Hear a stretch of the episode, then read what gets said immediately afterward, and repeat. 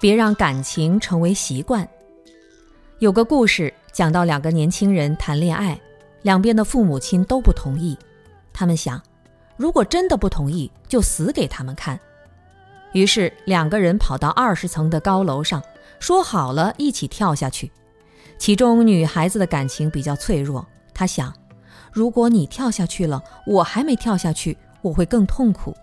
于是她说：“我先跳下去吧。”她就先跳下去了。男孩子一看这么恐怖，我不跳了。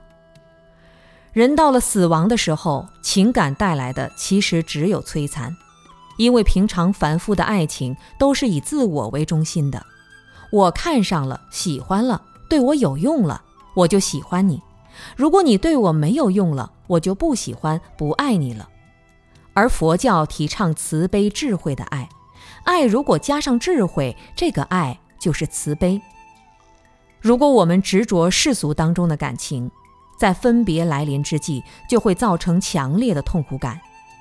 夫妻本是同林鸟，大限来时各自飞。越是相爱的人，分离时越是痛苦。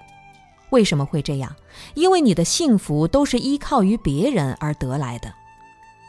你因为拥有某人而感觉幸福，感觉开心，感觉安心。所以，你保险箱的钥匙是在别人手里的。一旦保险箱掏空了，你的幸福在哪里呢？你的安心在哪里呢？任何一种情感一旦产生了执着，就会形成习惯，从而产生一种错觉，认为我所执着的人不会离开我。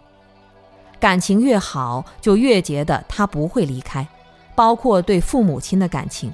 下意识总觉得父母亲不会离开我。事实上，我们每个人离死亡都是越来越近，没有人说他是离死亡越来越远的。每一天的生命都距离你跟喜欢的、有情的人要分手的时间越来越近了，但你却不知道，你总以为他不会离开。感情越好，到了要离开的时候就越痛苦。如果像冤家一样，真要离开了，就不会太痛苦，甚至还偷着乐。